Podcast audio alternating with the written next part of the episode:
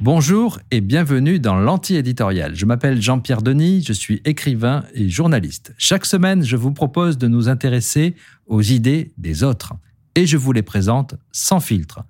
L'anti-éditorial, un nouveau média conçu par Bayard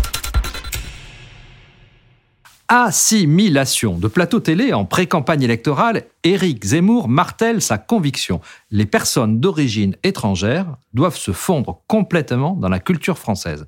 Mais d'où vient cette idée? A-t-elle toujours été de droite? C'est quoi, au fond, l'assimilation?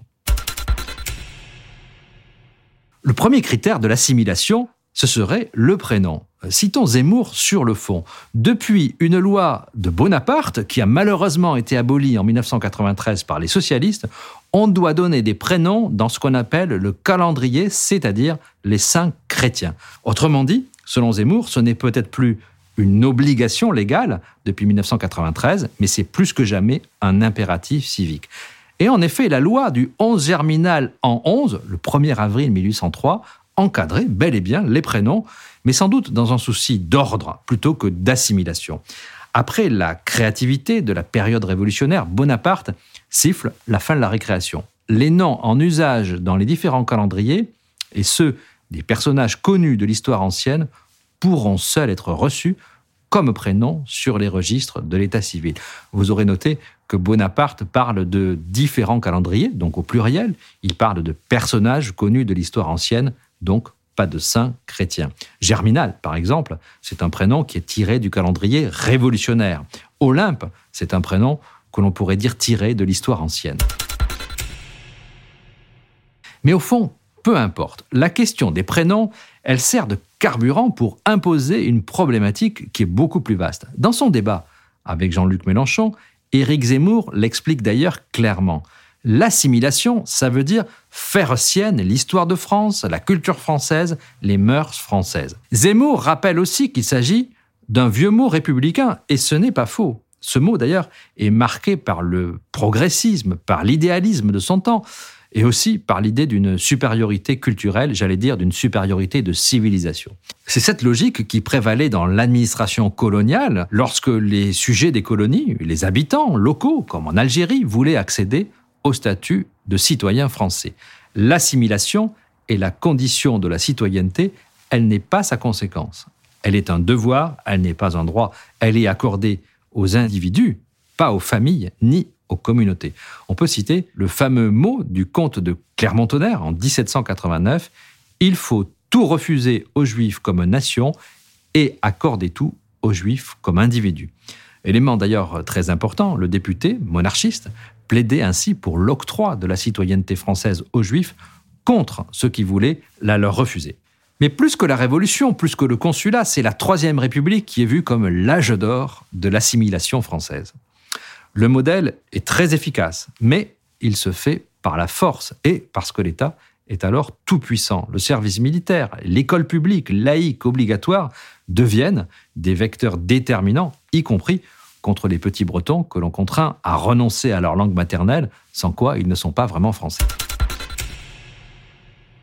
Mais l'assimilation, ce n'est pas seulement une idée, une possibilité, une option à discuter, un truc du passé un peu fantasmé. En théorie, du moins, c'est la loi. Ouvrons le Code civil, lisons l'article 21-24.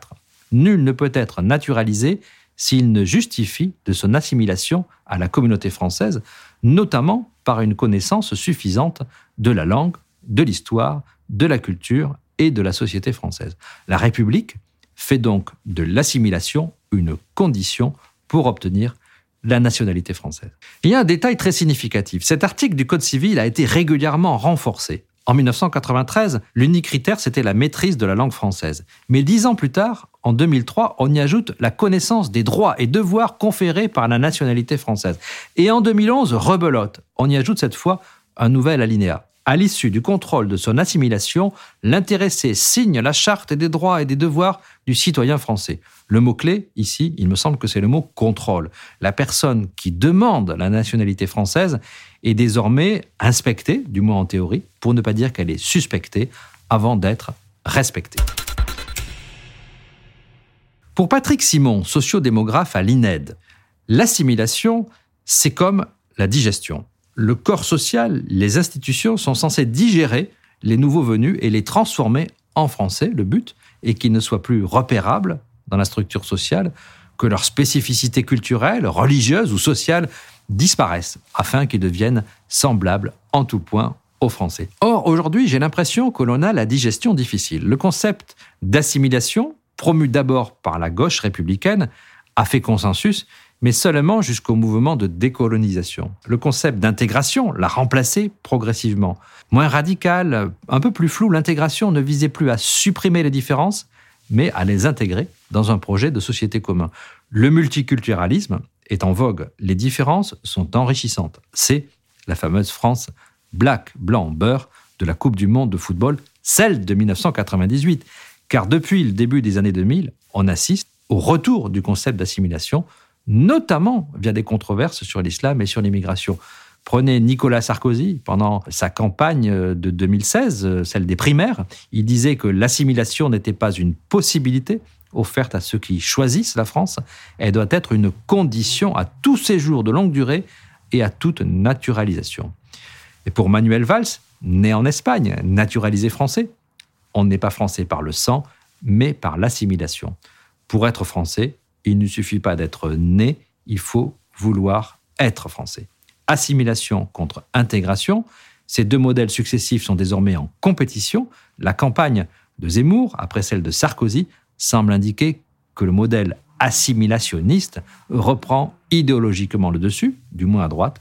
Ce débat d'idées sera au cœur de la présidentielle. Une question pour continuer le débat sur l'antiéditorial.fr. Quand on est français, doit-on donner un prénom français à ses enfants